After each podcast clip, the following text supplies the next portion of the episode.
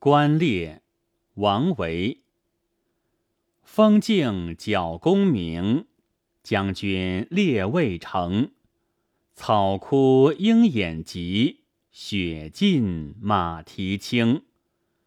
忽过新丰市，旋归细柳营。回看射雕处，千里暮云平。诗题一作《猎记》，从诗篇遒劲有力的风格看，当是王维前期作品。诗的内容不过是一次普通的狩猎活动，却写得激情洋溢，豪兴传飞。至于其艺术手法，即令清人沈德潜叹为观止。章法、句法、字法。句真绝顶，盛唐诗中亦不多见。始开篇就是“风静角弓鸣”，未及写人，先全力写其影响。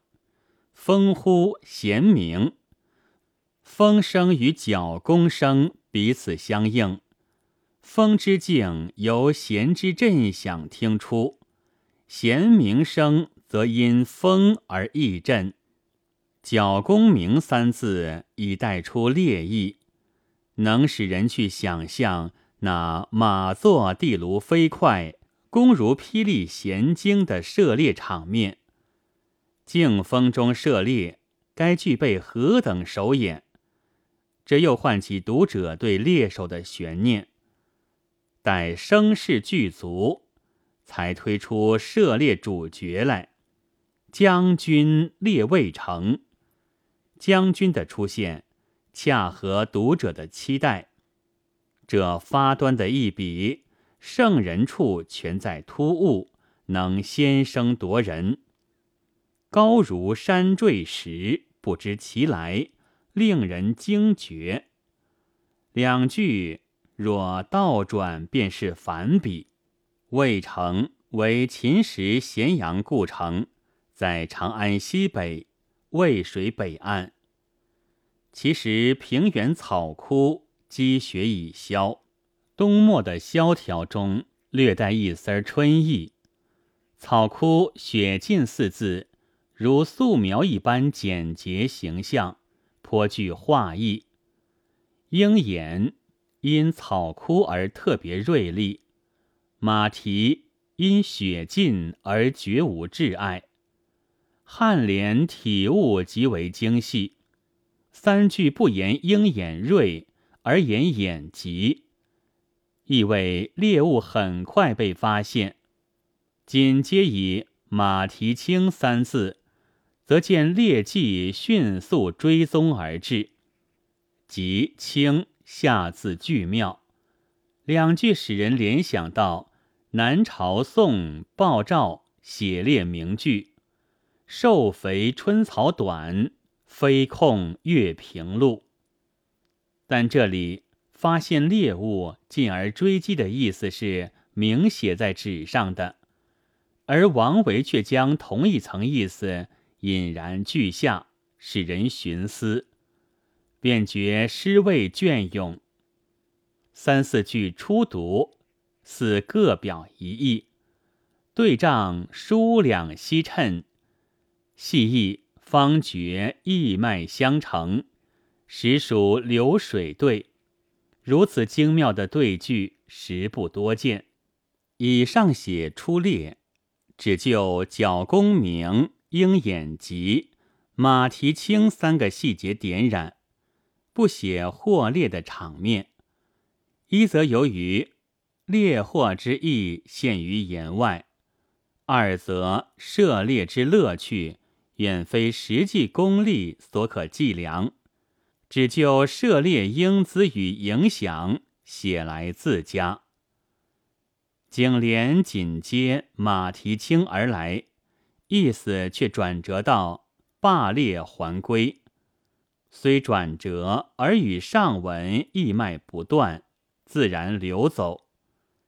新丰市故址在今陕西临潼县，细柳营。在今陕西长安县，两地相隔七十余里。此二地名俱见《汉书》，诗人兴会所致，一时汇集，典雅有味，原不必指实。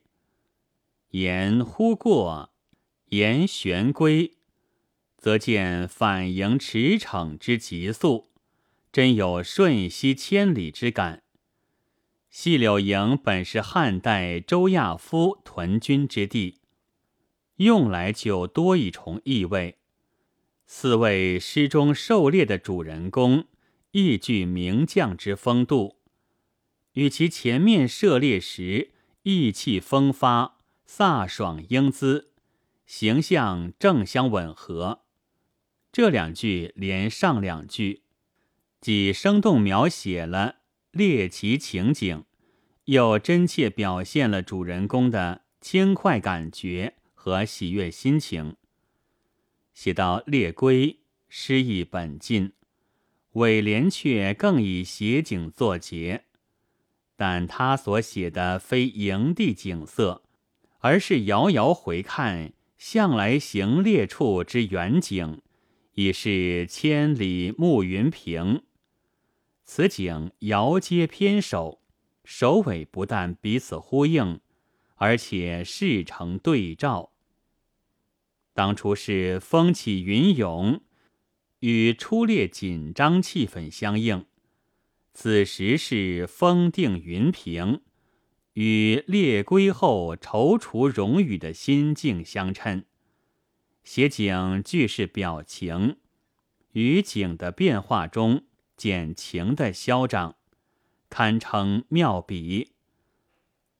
回看句余有出典，《北史耶律光传》在北齐耶律光教猎时，于云表见一大鸟，射中其颈。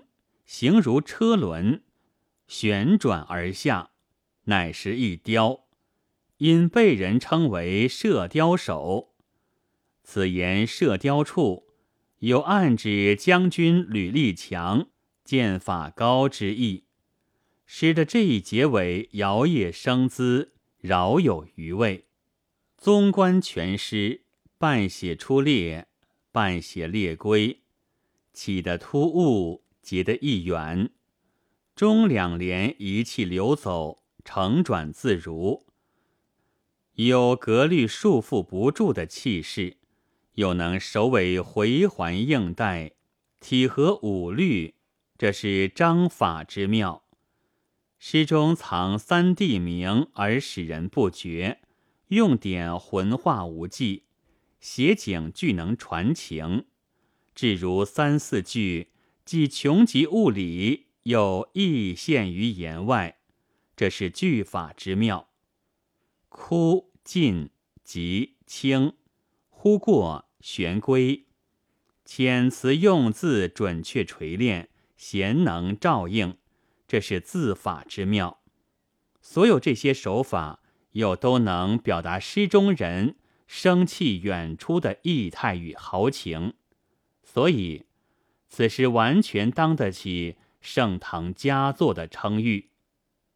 本文作者周孝天朗读：白云出岫。